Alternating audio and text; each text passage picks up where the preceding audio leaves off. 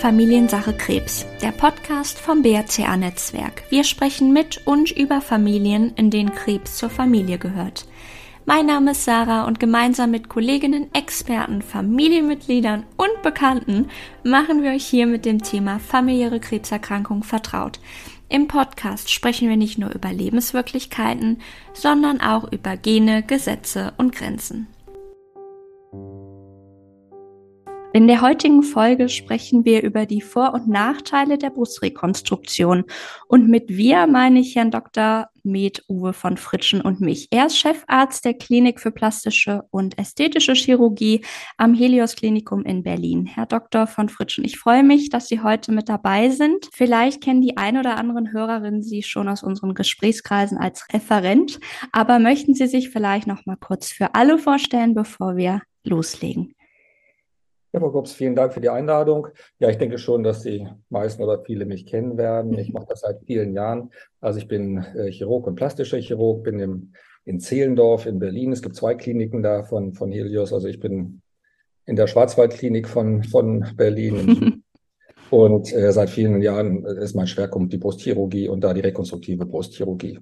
Äh, und ja, so bin ich irgendwie äh, in den Dunstkreis des Netzwerkes geraten und bin mhm. da auch gerade seit vielen Jahren tätig. Ja, Operationen sind ja immer mit Risiken verbunden. Da ist die Mastektomie natürlich keine Ausnahme. Viele Frauen haben Angst vor dem Eingriff und auch häufig Angst vor der Zeit nach der OP. Was raten Sie Ihren Patientinnen, die mit solchen Ängsten zu Ihnen kommen? Ja, das Wichtigste ist erstmal, dass man die Chancen sieht, glaube ich. Mhm. Natürlich sind alle Eingriffe mit, mit gewissen Risiken verbunden.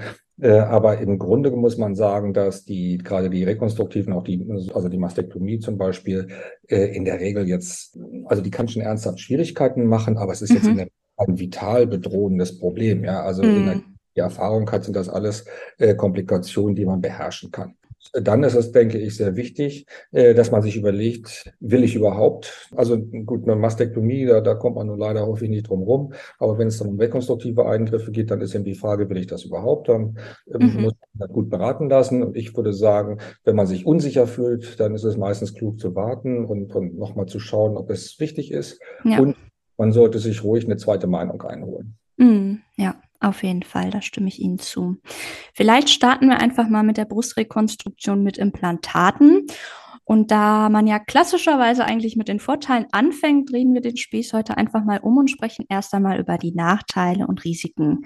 Ja, welche gibt es bei den Implantaten? Aus meiner Sicht sozusagen ist das Wichtigste, immer wieder darauf hinzuweisen, dass also, wenn Frauen Implantate hören, ne, dann denken sie häufig super und denken an so ein Pin-Up-Bild. Und, und das muss man im Kopf mal trennen. Also das, mhm. die Rekonstruktion des, ähm, der Brust hat wirklich gar nichts mit einer ästhetischen Augmentation zu tun. Mhm. Äh, man ersetzt das Gewebe, das, das entfernt wurde, also weiches Drüsengewebe. Und mhm. Implantat ist leider nicht so weich wie äh, die Drüse. Mhm. Und, äh, und, und deshalb wird die immer unvorteilhafter aussehen, als es dann, dann vorher tatsächlich war. Also das, das muss man sich im Prinzip erstmal klar machen, dass man seine Erwartungshaltung da so ein bisschen in diese Richtung bringt. Mhm. Ansonsten würde ich sagen, ähm, muss man halt zwischen so ein bisschen jetzt will ich nicht sagen ernsthafte Probleme, ne, aber Sachen, mhm. die ein bisschen schwieriger zu korrigieren sind und kleinere äh, Komplikationen oder Nachteile oder wie man ja. es nennen möchte, mhm. unterscheiden. Und äh, das ist sehr abhängig davon, wo wir starten. Also äh, okay. Das geht von der Ausgangssituation, also ist ausreichend Haut da. Also habe ich diese hautsparenden Operationsverfahren hinter mir oder so eine richtige Mastektomie, wo gar keine Haut mehr da ist, mhm. äh, das schaffen muss. Äh, ganz wichtig ist Bestrahlung, also ist, ist, die, ist das Gewebe bestrahlt oder nicht. Ja. Und was auch ein großer Punkt ist, wie dick ist die Fettschicht, äh, die verblieben ist unter der Haut. Und das ist mhm. ja das, was später so die kleinen Gemeinheiten des, des Implantates, so, so Dellen und die fangen halt irgendwo auch mal an, mhm. Äh, das überdeckt. Ja. Äh, und, und wenn man das mal bedenkt, dann ist eigentlich so das ein Hauptproblem, entweder das bei der, äh, gerade bei diesen hauterhaltenen Verfahren, bei einer großen Brust ist die Durchblutung manchmal ein Problem. Das heißt, Teile der Haut können absterben. Ja. Äh, ich würde mal sagen, so in den ersten ein, zwei Wochen oder sowas. Okay. Äh, wenn das mal vorbei ist, dann ist das schon sehr, sehr ungewöhnlich. Ne? Also mhm. kann sein. Äh, und das zweite ist, äh, sind Entzündungen oder, oder Wundwasserbildungen oder Wundheilungsstörungen, die dann tatsächlich auch zum Verlust der, der Rekonstruktion führen können. Ja. Das ist besonders hoch bei bestrahlten Brüsten. Okay. Schon so im unteren zweistelligen Bereich. Mhm. Wenn wir jetzt damit weitermachen, dann muss man sagen, na gut, dann gibt es natürlich noch so diese kleineren ähm, Sachen. Also erstmal muss einem klar sein, dass das Plastik nicht lebenslang hält. Also mhm. Häufig sind ja auch jüngere Frauen betroffen. In jedem Fall wird das Implantat irgendwann gewechselt werden. Also das, das äh, ist sicher, also man, man kommt in der Regel nicht mit einer OP auf. Dann das, was ich andeutete, die Schichtdicke, die also zwischen Haut und Implantat ist, also das Fettgewebe. Äh, das führt dazu, dass bei Frauen, die sehr schlank sind, äh, häufig so Dellen äh, zu sehen sind oder ja. doch, wo das Implantat anfängt oder nicht. Und theoretisch können die sich auch verlagern, drehen, mitbewegen, wenn es unter einem Muskel ist, äh, teil. Mhm. Aber das sind alles Sachen, die in der Klinik, äh, die da eine gewisse Erfahrung hat, dann doch beherrschbar und, und, und verbesserbar sind. Und das häufigste ist natürlich eine Kapselfibrose. Das, mhm. das allen ja sicher bewusst sein. Mhm. Vielleicht können Sie das noch mal kurz erklären, was eine Kapselfibrose genau ist für die Zuhörerin? Ja, eine Kapselfibrose, also der Körper will Fremdkörper ja gerne loswerden. Mhm. Und äh, manchmal schafft er das, ne? das sind dann so Entzündungen oder sowas, dann stößt er die ab. Mhm. Und beim Tag schafft er das halt nicht. Und was er sich sagt, naja, wenn ich schon nicht loswerde, dann will ich damit möglichst wenig zu tun haben und packt die Fremdkörper halt in so eine Narbenkapsel praktisch ein. Mhm. Und die kann sehr zart sein, aber die kann eben auch fester werden. Ja. Und äh, dann kann sie auch so fest werden, dass sie durch Schrumpfung oder äh, Verlagerung tatsächlich äh, schmerzhaft wird und natürlich auch das ästhetische Ergebnis deutlich stören kann. Mhm. Unterscheiden sich denn die Nachteile je nach Form des Implantats? Weil da gibt es ja auch verschiedene Implantatsformen. Ja, das ist richtig. Also die. Form ist es eigentlich gar nicht so der. Ne? Es, es, gibt, mhm. also, es gibt runde und, und anatomisch geformte also die, die Brustform ein bisschen, ein bisschen nachbilden.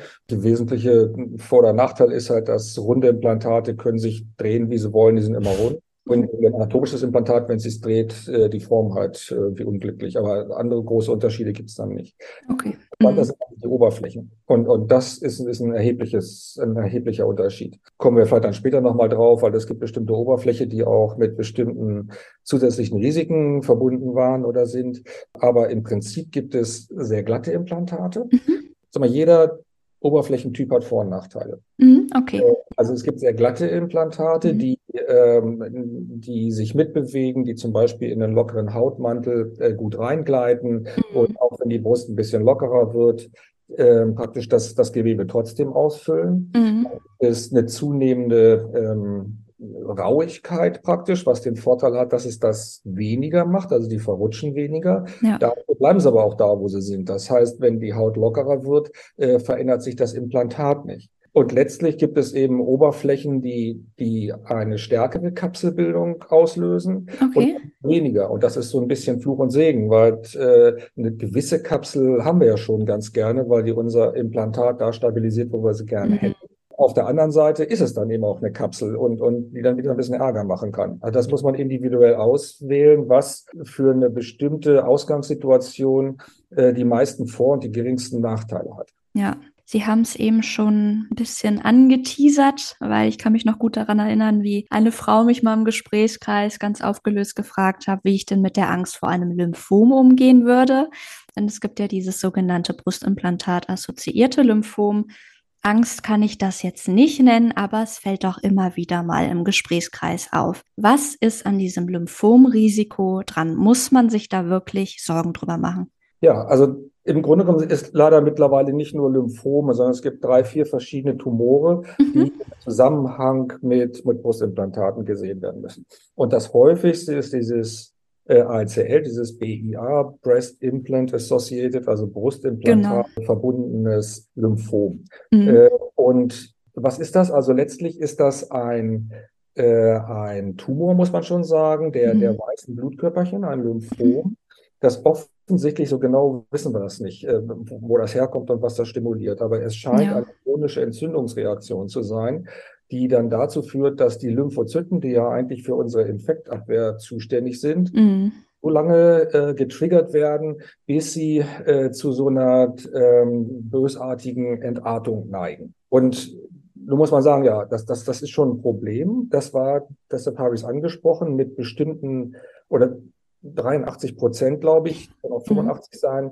waren mit einer bestimmten äh, Oberfläche verbunden. Mhm. Einer sehr, mit einer sehr rauen Oberfläche, die okay. halt sollte, dass das Implantat sich bewegt. Implantate sind mittlerweile alle vom Markt, sodass wir tatsächlich überhaupt keine, keine Idee haben, in welchem Prozentsatz äh, Frauen davon betroffen sein könnten, weil diese Risikoimplantate äh, sind ja weg. Mhm, Und äh, genau. aber letztlich haben wir in Deutschland 47 Fälle. Ja, das, ja. Wenn man sich das überlegt, also wir bauen etwa 60.000 Implantate im Jahr ein, mhm. also in zehn Jahren sagen wir mal 600.000 Fälle. Und, und davon haben 47 äh, eine ACL entwickelt, dann ist das natürlich eine vergleichsweise geringe Zahl. Ja. Auf der mhm. anderen Seite kann es eben doch auch erhebliche Konsequenzen haben. Also weltweit, ich, die letzten Zahlen, die publiziert waren, äh, sind so vom, ich glaube, September äh, des, äh, Juli dieses Jahres. Mhm waren wir bei knapp 1400 Fälle weltweit. Oh, wobei okay. mhm. jetzt so richtig, was weiß ich, ob China das dann wirklich realistisch ja, okay. so, das, mhm. Aber so ungefähr so in der Größenordnung. Ja. Mhm. Also nicht äh, Zehntausende, sondern, sondern ne, einige hunderttausend irgendwie äh, Patientinnen. Davon sind eben auch 37 daran verstorben. Also okay. es kann ja. eben auch ernsthaft sein. Wenn man das jetzt ein bisschen auch mal den beruhigenden Teil dazu sagen äh, kann, also erstens mal in der Regel merkt man es. Also fast alle von denen, so gut 80 Prozent, fallen auf durch eine ganz plötzliche, gravierende Zunahme der Flüssigkeit meist in einer Brust. War nicht, nicht irgendwie so ein Saum von drei Millimetern, sondern ja. 200 Milliliter äh, Serum innerhalb von einer Woche oder zwei. Mm, okay. Also, da ist irgendwas komisch. Äh, und ähm, dann gibt es noch welche, die haben auch so ein Knötchen dann schon, das gibt es schon. Okay. Aber es gibt relativ wenige, die nur einen Knoten haben oder so eine Hautveränderung oder sowas. Ist ja. Aber das sind dann wirklich ganz, ganz wenige. Ja. Das heißt, in der Regel merkt man es. Und das Zweite ist, wenn die Frauen dann irgendwo hingehen, äh, wo Leute sind, die auch äh, das kennen und wissen, wie man das diagnostiziert und dann auch behandelt, ja.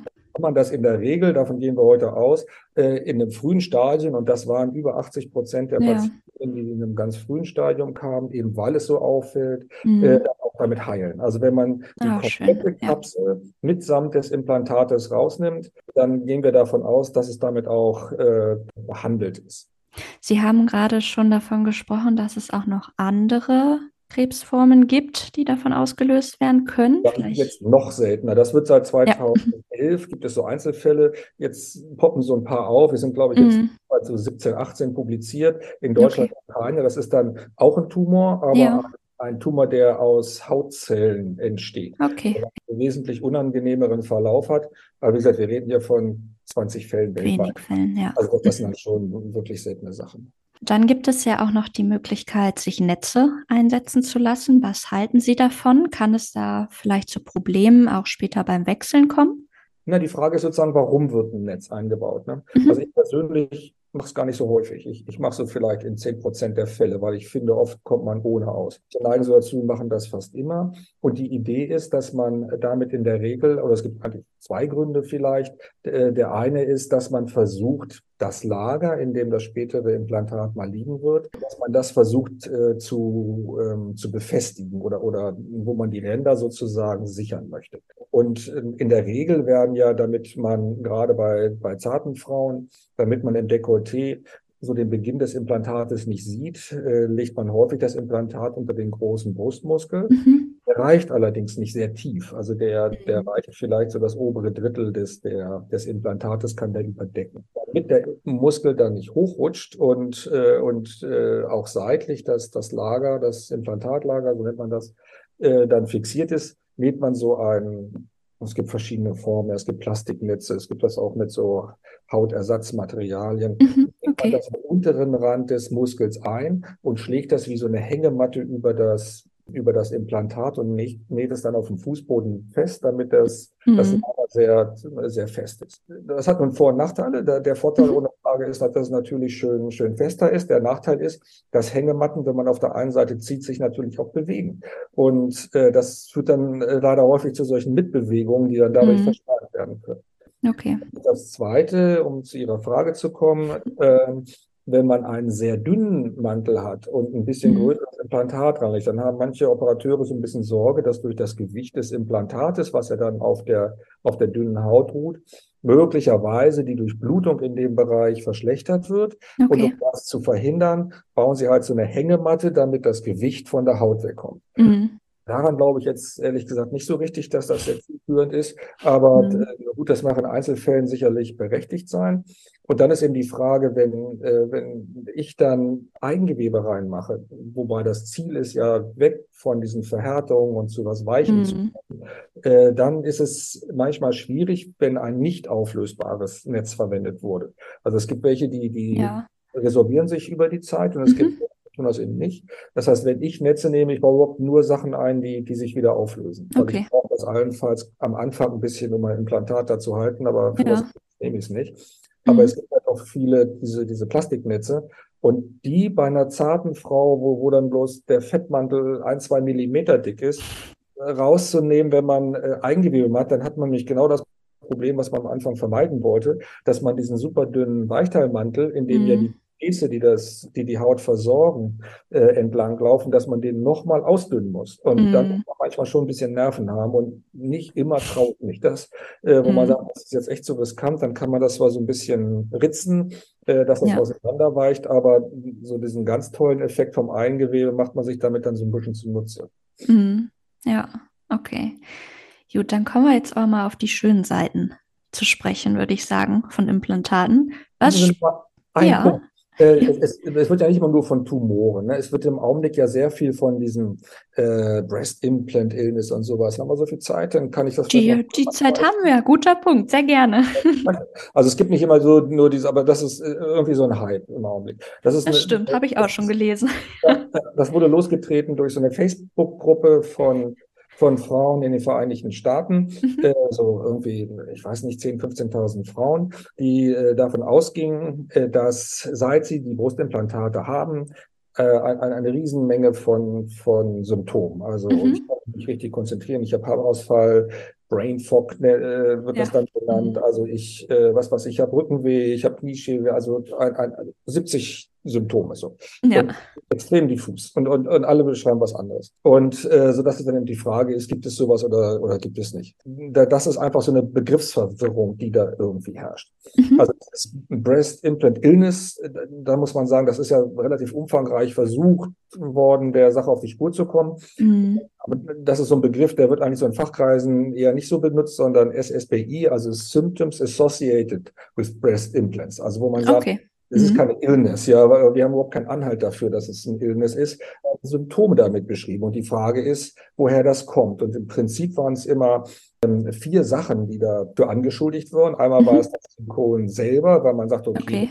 möglichen Stoffe drin und, und die vergiften irgendwie. Das zweite war, dass man sagte, die, der Abrieb des, des Silikons oder was immer, also gerade von den Texturierten, erzeugt eine Entzündungsreaktion und die macht sowas, irgendwelche Allergien und schließlich ein, ein psychisches Problem. Mhm. So, kommt noch so ein äh, Symptom da rein. Asia heißt das. Autoimmune oder Inflammatory Symptom induced by adjuvants. Also mhm. Auto, ja, eine Autoimmunerkrankung. Mhm halt durch irgendwas ausgelöst wird. Ja. Und das ist so ähnlich wie eine, äh, wie ähm, auch eine Bindegewebskrankheit, die auch lange bekannt ist, also zur Myologelosen und solche Sachen, die, die können ja auch irgendwie auftreten, ohne dass man so genau weiß, wo es gibt. Aber das ist was ja. anderes. Also das sollte okay. man durcheinander bringen. Also wenn Leute mit dem Immunsystem gravierende Schwierigkeiten haben, mhm. Drüse kaputt und noch fünf andere Sachen gleichzeitig, ja. dann würde man sagen, gut, also es wird schon versucht, das jetzt irgendwie aufzuarbeiten, ob da ein Zusammenhang ist, es ist extrem schwierig. Es ist nicht so wie bei dem äh, bei dem Brustkrebs, wo man sagt, okay, das ist genau ein Symptom, mm, klar. was die Ursachen sind. Äh, aber wenn man 70 Symptome hat und versucht, die dann auf irgendwas zurückzuführen, ja dann braucht man natürlich gigantische Patientenzahlen, die man über Jahrzehnte verfolgen. Ja. Das mhm. werden wir haben, diese Antwort, ja. Und es gibt von der Browns University, also jetzt im letzten Jahr, vier Studien, die die gemacht haben, mhm. an verschiedenen Kollektiven, also Frauen, die äh, ein Brustimplantat haben und sagen, ich habe diese Symptome, Frauen, die ein Brustimplantat haben und sagen, ich habe aber keine Probleme und mhm. äh, Frauen, die nie ein Brustimplantat hatten oder wollen, aber nur eine Brustoperation. Okay. Und die haben mhm. sozusagen nach genau den gleichen Sachen untersucht und zwar zu diesen vier Sachen. Zukommen ist dabei gar nichts.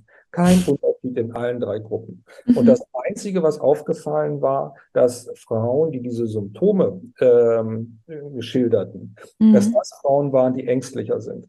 Ja. Und, und waren schon vorher ängstlicher. Okay. Und, und, es, äh, und die, sobald die Implantate raus sind, reduziert sich der, dieser Stresslevel. Ja, klar. Mhm. Aber niemals auf das, auf das Level der anderen Gruppen. Mhm. Und was man sagen muss, dass Frauen, die sich nicht sicher sind, ob ein Implantat eine gute Lösung für sie ist, mhm. da ist es vielleicht gut zu sagen, wissen Sie, das ist vielleicht nicht so der richtige Weg. Es gibt ja noch andere Möglichkeiten genau. oder so. Lassen Sie es lieber. Ja. Und nicht alles vermischen. Ne? Es gibt diese, diese einen Sachen, ne? BEI oder SSBI oder wie man es nennen will. Dann ja. dieses Asia, wo man sagt, da ist ja möglicherweise eine Autoimmunerkrankung, wenn noch andere da sind dahinter. Ja. Äh, und, und, und schließlich eine Vergesellschaftung mit anderen Bindegewebserkrankungen. Ja. Ja, spannender Einblick. Vielen Dank. Wollen wir jetzt auf die schönen Seiten des Implantats zu sprechen kommen? Ja, ja, sehr gerne. Also man darf das jetzt nicht verteufeln. In Deutschland werden etwa 80 Prozent der, der Rekonstruktionen mit Implantaten gemacht. Und das mhm. hat ja auch einen Sinn. Also ja. Ähm, ich mache das ja auch gerade primär und auch gerade bei, bei Frauen mit einer familiären Konstellation. Die sind ja häufig jung, äh, haben mhm. einen dicken Körper. Also das ist ja kein Vorteil, irgendwo Gewebe, weiches Gewebe wegzunehmen vom Bauch, vom Po, vom Bein oder sonst wo. Mhm. Der sieht ja gut aus. Warum soll man nicht erstmal gucken, ob man mit dem Implantat nicht erstmal gut klarkommt? Genau. So, ja. In aller Regel klappt das eigentlich auch für viele Jahre ganz gut. Wenn man so ein bisschen, ne, das, was ich vorher sagte, so ein bisschen im Auge hat. Mhm. Das zweite ist, äh, ich würde jetzt nicht sagen, dass eine Implantatrekonstruktion einfacher ist als eine. Es, ehrlich glaube ich, dass man dass man das eigentlich eine mikrochirurgische Rekonstruktion, wenn man die Technik mal verstanden hat, einfacher ist als eine Implantatrekonstruktion, ja, weil das so schönes, weiches Gewebe ist, mit dem man arbeiten kann. Mhm. Ein Implantat legt man da rein, es ist, wie es ist. Das muss man viel, viel besser mhm. planen ja. und, und äh, mhm. kann sich auch ja. viel mehr Arbeit einhandeln. Aber es ist für die Frau natürlich erstmal einfacher. Sie hat nicht an einer anderen Stelle noch einen Nachteil. In der Regel funktioniert das erstmal ganz gut. Vielleicht bei Bestrahlten so primär würde ich sagen, nicht so eine gute Idee. Da kann man sich überlegen, ob man primär lieber ein Eigengewebe macht. Äh, aber, aber wenn sie nicht bestrahlt sind, äh, fahren sie häufig damit einfacher, schneller und dann hat man erstmal Ruhe. Man dann nach ein, zwei, fünf oder zehn Jahren sagt, Mensch, das geht mir auf die Nerven und ich habe dies und das, ich habe dreimal einen Wechsel gehabt und mhm. oder es ist was schief, das habe ich auch. Also viele Kliniken schicken dann, wenn dann doch mal so ein Stück Haut abstirbt darunter, das Implantat liegt dann frei, die schicken uns dann die Patienten, wo ich sage, naja gut, dann hat man eben Pech gehabt, dann kann man immer noch was anderes machen. Ja. Was, ähm, was macht man in so einem Fall? Ich habe mich das nämlich auch gefragt, weil ich hatte vor anderthalb Jahren hatte ich, bin ich auch noch zweimal nachoperiert worden und äh, meine Haut auf der linken Seite ist jetzt auch sehr dünn. Was, was, was wäre gewesen, wenn meine Haut abgestorben wäre? Wie geht man da vor? Ja, wahrscheinlich wären sie dann bei uns gelandet. Also okay. man, ist, ist die Brust groß genug, um, um das abgestorbene Areal so herauszunehmen, dass man sie, wenn man sie strafft oder verkleinert, immer noch ein, ein schönes Resultat damit kriegt. Mhm. Und das ist natürlich äh, das Einfachste, ne? dass man sagt, okay, das ist nur ja. Ein, kleines Areal, äh, das entferne ich einfach, straff die Brust äh, und mhm. fertig. Es gab kein, keine Entzündung in der Tiefe, ja, also da muss ich Angst habe, dass dann da irgendwie ein Infekt in der Tiefe ja. äh, mir das Problem dann bereitet, dann, dann ist das zum Beispiel eine Lösung. Mhm. Häufig ist es aber so, gerade wenn die Haut an einer unglücklichen Stelle sitzt, also wo man sagt, na gut, da kann man jetzt nicht hinschneiden, mhm. äh, wenn, man, äh, wenn es doch ein bisschen größer ist, als dass man das noch vernünftig hinkriegen kann mhm. und wenn es nicht nur ein kleines Areal ist, äh, sondern eben irgendwie doch beträchtlich der, oder der so dünn ist, dass man sagt, und dann geht es an der nächsten Ecke gleich los, dann mhm. ist es meistens schlauer zu sagen, okay, komm, wir haben es jetzt versucht, und dann machen wir doch lieber Eigengewebe rein, dann haben wir den Ärger vom Hals. Spannend, auf jeden Fall. Ja, gibt es sonst noch Vorteile? Jetzt sind wir wieder irgendwie in die ja, also negativen also Seiten gerutscht. Und naja, negativ ist es ja nicht. Also es ist ja eigentlich eher, dass man sagt, naja gut, haben wir ja schon gesagt, ne? es, es geht schneller und genau. letztlich auch irgendwie mm. ein bisschen einfacher, wenn Sie so wollen.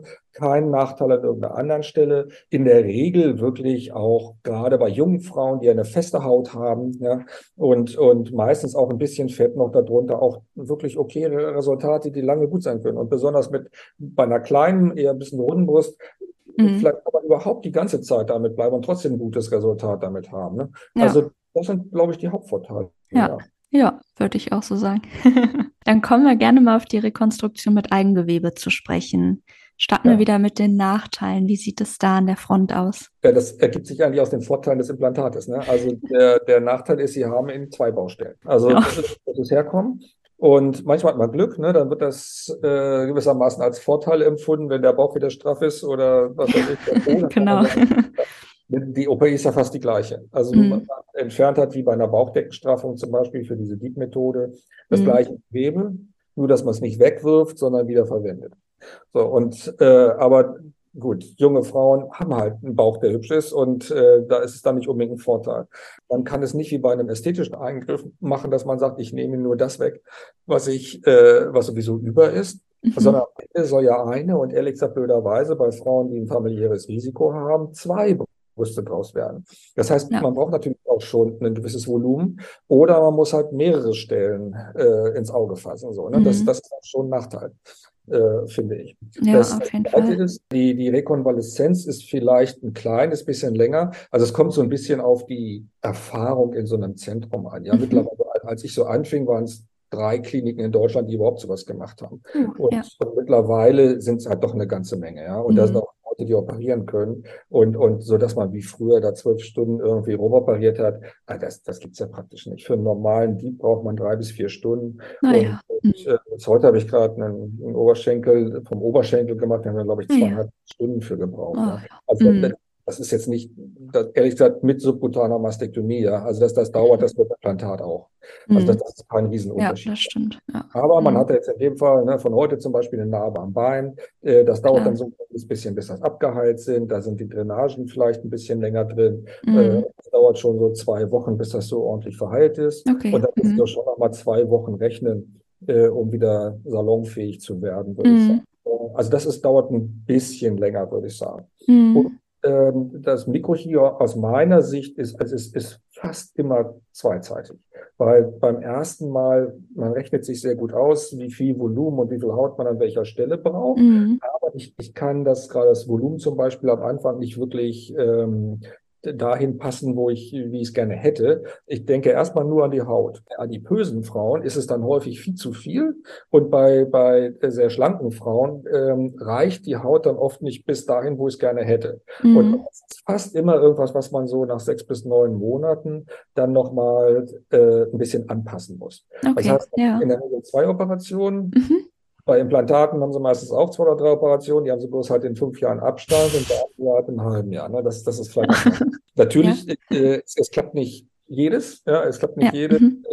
äh, Implant, also ungefähr bei, bei Kliniken, die eine gute Erfahrung haben, liegt die Verlustquote so, ich würde mal sagen, so realistisch um die zwei Prozent über Jahre. Ne? Also manchmal, okay. zum Beispiel heute ja, war mein, mein letzter Lappen dieses Jahr und äh, Und wenn der jetzt morgen gut ist, dann haben wir überhaupt keinen Verlust dieses Jahr. Ja, Aber super. dann haben wir im nächsten Jahr vielleicht zwei. So, dann ja. haben wir mhm. zwei Prozent. So, ne? und, und wo man sagen kann, also ich glaube, jemand, der ehrlich ist und sagt, er hat nie ein Problem, also da wäre ich vorsichtig. Und ich glaube, mhm. ehrliche Leute würden sagen, so zwei bis drei Prozent so in, nach Jahresform ist, glaube ich, nicht unrealistisch. Und ja. das ist dann immer sehr bitter, ne? weil man dann im Gegensatz zum Implantat, dann macht man es halt raus und fertig. Aber, aber hier Klar, hat man eine, eine Narbe an einer anderen Stelle, bringt ein Opfer, ne? Und, und dann, ja, natürlich. Ja. Äh, und dann äh, klappt das nicht. Ne? Und das ist dann natürlich dann besonders traurig für die Frauen. Ja? Das, das muss man schon auch sagen, dass das kann passieren. Ne? Ja.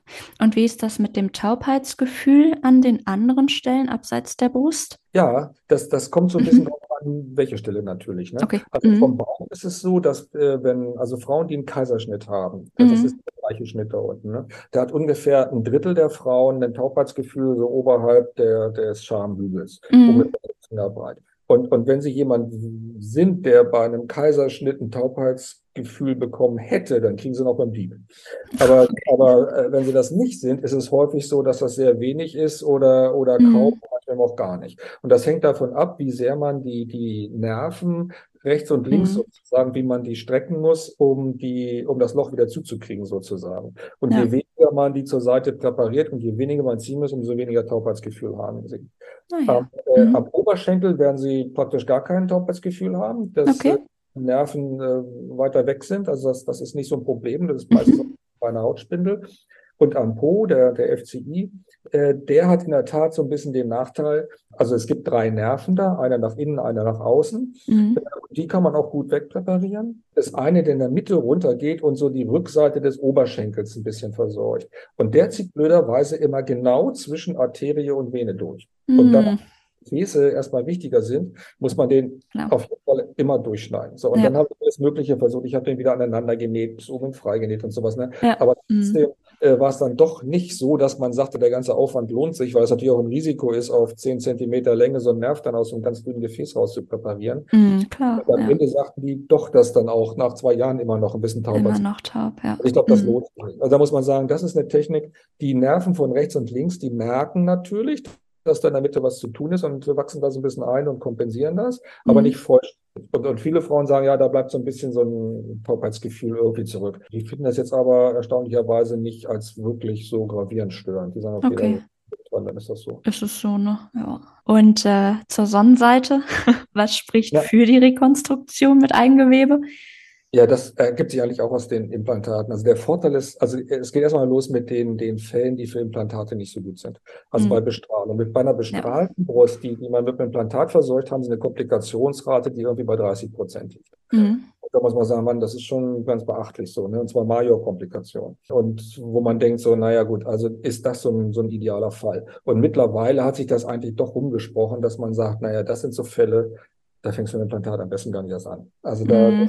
den Ärger irgendwie sparen will, da ist, fährt man wahrscheinlich mit Eigengewebe besser. Ja. Es, Frauen, die haben sehr wenig, ähm, ich nenne es jetzt mal Schaden, ne? also Bestrahlungsschaden. Ja top aus. Äh, und die haben natürlich immer noch ein höheres Risiko, aber da würde ich sagen, ja, also das haben die echt gut weggesteckt und warum soll man es nicht versuchen? Äh, das ja. ist schon in Ordnung. Aber es gibt eben doch, die meisten sind dann eben dann doch nicht so, ja. Mhm. Das ist das eine. Das zweite ist, äh, die, eine Brustform. Es gibt natürlich nicht die, die Form, die so aussieht wie die Gegenseite zum Beispiel. Äh, wenn nur eine Seite gemacht werden will, es gibt kein Implantat, das so aussieht wie die Gegenseite und mhm. es wird sich auch immer anders verhalten als, als äh, die andere Seite. Mhm. Das heißt, wenn man, wenn man das nicht haben will, ist Eigengewebe sicherlich auch der wichtige Weg. Und natürlich bei Komplikationen. Also wenn man das, was wir eben schon besprochen haben, ne, ja. wenn man mhm. kaputt gegangen oder ich habe jetzt hier die achte Kapselfibrose äh, oder äh, das verlagert sich immer und tut weh, dann muss man irgendwann mal sagen, komm, also jetzt ist, man kann nicht erwarten, äh, ein anderes Resultat zu kriegen, wenn man das Gleiche macht. Ja, also bei der ja, das stimmt, ja. muss man sagen, okay, also da kommen wir jetzt hier nicht weiter. Jetzt muss man mal was machen. Und natürlich ist, ist es viel natürlicher als, als ein Implantat. Ja. Ne, weil es einfach weich ist. Das, im, im, Wesentlichen ist es Fett, ja, Haut und Fett. Klar. Mhm. Also klar kann man das besser formen und es ist weicher, kann diesen Ärger damit gut beheben. Und ich muss mir Haut eben in der Regel nicht aufdehnen, also wie mit mhm. so einer Panda, sondern ich kann einfach Haut vom Bauch zum Beispiel nehmen. Da ist ja häufig genug Haut. Ne? Für solche Fälle ist, ist es sicher eine perfekte Lösung. Ne? Und wenn man sieht, wie man damit angefangen hat, das ist auch alles noch gar nicht Jahrhunderte her. Ne? Ja. Für die ersten Eigengewebsrekonstruktionen, das war so in den 60er Jahren mit dem Rückenmuskel. Ja, und genau. Mit Tram, das, das war so 80er. Ich meine, Wahnsinn. das ist Jahre her, ne? Und, ja. äh, und als ich so anfing, so 2000, glaube ich, mit Mikrochirurgie, drei Leute in Deutschland oder fünf, ja. Wahnsinn. Und, äh, und mittlerweile ist es Standard, ehrlich gesagt, ne? Also ja, das, eine gute Entwicklung auf jeden ja, Fall. Ich, äh, ist das alles ziemlich neu, ne? Ja. ja. Was mir gerade noch eingefallen ist zum Thema Implantat, wenn man dieses Rippling hat, gibt es ja auch die Möglichkeit, das sich mit Fett so ein bisschen aufspritzen zu lassen. Das ist ja immer so ein bisschen umstritten. Können Sie da was zu sagen noch? Ja, also das, man muss jetzt so ein bisschen im, im Kopf trennen. Ne? Das wird immer so mit Eigenfett, wird immer mit Eigengewebe. Das, das ist natürlich ja. eigen, aber es gibt zwei verschiedene Techniken, wenn man so will. Mhm. Das eine sind diese mikrochirurgischen Techniken. Das heißt, ich, ich habe einen Gewebeblock und der mhm. bringt eigentlich Blutung mit. So, ja. das heißt, wenn man das äh, weiß, was man da tut und, und äh, klar, mit so ein bisschen Pech kann man auch haben dann, ne? aber im Prinzip weiß man ziemlich genau, dass das Gewebe, das man nimmt, dass das ist in der Regel ausreichend durchblutet halt ein. Und, und, äh, und zwar sofort. Also äh, ne, das, das wird sofort so, da weiß ja nicht, dass es vorher Bauch und jetzt Busen ist. Ne? Also das ist, das ist einfach da. Aber das ist natürlich anders mit Eigenfettunterfütterung. Das hat mhm. gar damit zu tun. Da macht man über eine ganz normale Absaugung, wird, ja. wird, werden Fettzellen, einzelne Fettzellen gewonnen, die werden dann gewaschen und die sind natürlich tot, weil sie mhm. äh, keinen kein Anschluss an Blut haben. Werden dann, wenn man das richtig macht, da fächerförmig in ganz dünnen kleinen Streifen eingeführt und dann Mhm. müssen die beeilen, dass sie an Blut rankommen. Und zwar Mhm. schnell. Ich würde mal sagen, Mhm. also 24 Stunden mit Augen zudrücken, vielleicht zwei Tage. Mhm. Und die, die es nicht schaffen, die sterben ab. Und Mhm. dann Ölzysten oder Verkalkungen oder solche Okay. Sachen. Ja. Das heißt, und da, da ist aber auch schon klar, äh, was das, das, das vor, der Vor- und Nachteil ist. Der Vorteil ist, also wir machen das sehr viel, ja, wir machen das jeden Tag. Ah, ja. Und Mhm. zwar zum Beispiel bei, was ich am Anfang sagte, ne, wenn mein, mein, mein mikrochirurgischer Lappen äh, an, an eine bestimmte Ecke nicht ranreichte oder ein Mhm. bisschen wenig Volumen hat oder sowas, dann füllen wir den auf. Ja. Aber, aber ich fülle das ja in ein dickes Paket von gut durchblutetem Gewebe ein. Mhm. Aber wenn Sie jetzt dieses Rippling ansprechen, ne, dann ist es ja so, ein Rippling haben Sie ja, weil Sie wenig Fettgewebe Ja. zwischen Haut und, äh, und äh, Implantat haben. Und Genau. deshalb haben Sie natürlich auch nur eine sehr dünne Schicht zunächst, wo man überhaupt was reinmachen kann. Ja. Und das hat seine Limits, weil wenn Sie jetzt mehr reintun, als, äh, als Blut rechtzeitig rankommt, Mhm. das, dann können Sie es auch gleich wegschmeißen. Ja, also das wird mit einheilen. Das heißt, es, es ist häufig, man muss es drei, vier, fünf Mal machen. Weil Mhm. dann, man, man füllt erstmal ein ganz kleines bisschen ein, dann wartet man drei Monate, bis da Blut rein ist. Beim nächsten Mal kann ein bisschen mehr reinmachen und Mhm. auch dann meistens erst ab dem dritten Mal so eine, eine Fläche, wo man sagt, okay, da kriegt man jetzt auch mal ein bisschen was rein. Ja. Äh, weil ne, sonst ist das immer bloß ein ganz kleines bisschen. Und äh, man muss natürlich aufpassen, dass man das Implantat dabei nicht kaputt macht, ne, weil es das geht eigentlich Klar. nur unter Ultraschallkontrolle, dass man wirklich in der, nicht das in die Kapsel reinspritzt, nicht ins Implantat, habe ich auch schon Ja, rausgeholt, wo das Implantat schön mit Fett gefüllt war. Äh, halt äh, aufpassen, dass man nicht zu viel macht und es Mhm. halt tief macht. Ne? Ja. Also, aber es ist eine tolle Methode, gar keine Frage. Und Mhm. wenn, das war so ein bisschen äh, umstritten, da war ich auch am Anfang immer sehr, sehr kritisch, Mhm. Weil ähm, es, ich war tatsächlich auch einer so der Ersten, der es in Deutschland gemacht hat. Aber es Ja. gibt Situationen, da wäre ich ein bisschen vorsichtig. Und Okay. ich mache es ähm, viel bei ähm, diesen Sachen, die wir angesprochen haben, wo kein Tumor in der Nähe ist. So, Mhm. und damals, gerade als wir angefangen haben, gab es halt sehr viele ähm, Untersuchungen an Ratten oder in Petrischalen, die nicht so ermuntert waren. Mhm. Äh, man sagte also, wenn man Fettgewebe, das auch Stammzellen enthält, in die Nähe von Tumorzellen bringt, dann wird Mhm. das Tumorwachstum äh, gesteigert und zwar gravierend. Okay. Und, äh, und deshalb habe ich mal gesagt, ähm, also ich mache es nicht so gerne, wenn da irgendwo Tumor in der Nähe ist. Ja. Mhm. Und ähm, tatsächlich ist es aber so, dass also bei diesen brusterhaltenden Therapien zum Beispiel. Also Mhm. brusterhaltende Therapie, wissen wir alle, ungefähr 10% Rezidive äh, in zehn Jahren, wo man sagt, naja, also irgendwie sind da ja Tumorzellen noch, wo sollen uns die Rezidive herkommen? Und dann Ja. bringen wachstumsfördernde Substanzen da in die Nähe. Und äh, wo ich sagen würde, Mhm. also das erschließt sich mir irgendwie nicht. Und, und deshalb Nee. mache ich auch bei brusterhaltenden Therapien, die haben ja oft so kleine Dälchen und sowas. Ich Genau. Ja, Mhm. ich kenne die Patienten Ja. auch und sage, okay, ne, sie sind keine Petrischale, sie sind auch keine Ratte. Also insofern, es ist keine Publikation bis jetzt, die nachgewiesen hätte, äh, dass das in, äh, bei Patienten, also bei Menschen, äh, die Resultate, die wir an Tieren oder an Petrischalen sehen, nachvollziehbar bis jetzt waren. Und, Okay. und deshalb ist so ein bisschen so eine Entwarnungsstimmung. Trotzdem, ich fühle mich, fühle mich nicht wohl damit. Und ich, ich würde sagen, okay, also diese kleinen Dälchen da äh, nach einer brustartigen Therapie, wenn ich es hätte, würde ich sagen, okay, kann ich gut mit leben, nochmal Tumor brauche ich Ja. nicht. Äh, Nee, das stimmt. Aber das ist Mhm. eben was anderes als äh, die Fälle, wo wir jetzt von reden, dass man sagt, äh, da ist ja kein Tumor mehr, der ist komplett raus, äh, oder es war sogar prophylaktisch, da war schon gar Genau. gar kein Mhm. Tumor. Und, und warum soll Fett dann ein Problem sein? Also gerade Ja. so Bärchen oder für kleine Substanzdefekte, die da da sind, oder auch aus ästhetischen Gründen, ne, zur Brustvergrößerung, sage ich Ja. auch. Die Frauen sagen, naja, schauen Sie, Sie haben ja ein bisschen Fett hier und da über. Äh, wenn Sie jetzt nicht so einen Riesenbusen wollen, sondern das ein bisschen hübscher, dann umgehen Sie doch den ganzen Ärger mit den Implantaten, dem Eigenfett und die Wahrscheinlichkeit, dass Sie Ärger kriegen, ist minimal. Und Ja. das Mhm. ist eine gute Methode. Ah Ich ja. Mhm. muss nicht in der Nähe von einem Tumor. Ja. Okay, Ich super. weiß nicht, ob das stimmt oder nicht, ich kann es nicht sagen. Ich fühle mich nicht wohl damit, dann mache ich es lieber nicht. Ja, mm, auf jeden Fall. Vielleicht zum Schluss noch, es gibt ja auch die Möglichkeit, sich ganz gegen einen Wiederaufbau zu entscheiden. Und das ist eine Möglichkeit, die, finde ich, oft immer so ein bisschen zu kurz kommt. Deswegen möchte ich die gerne an dieser Stelle noch erwähnen. Gibt es denn auch da Vor- und Nachteile? Oder ist einfach Brust ab und fertig aus? Ja, naja, gut.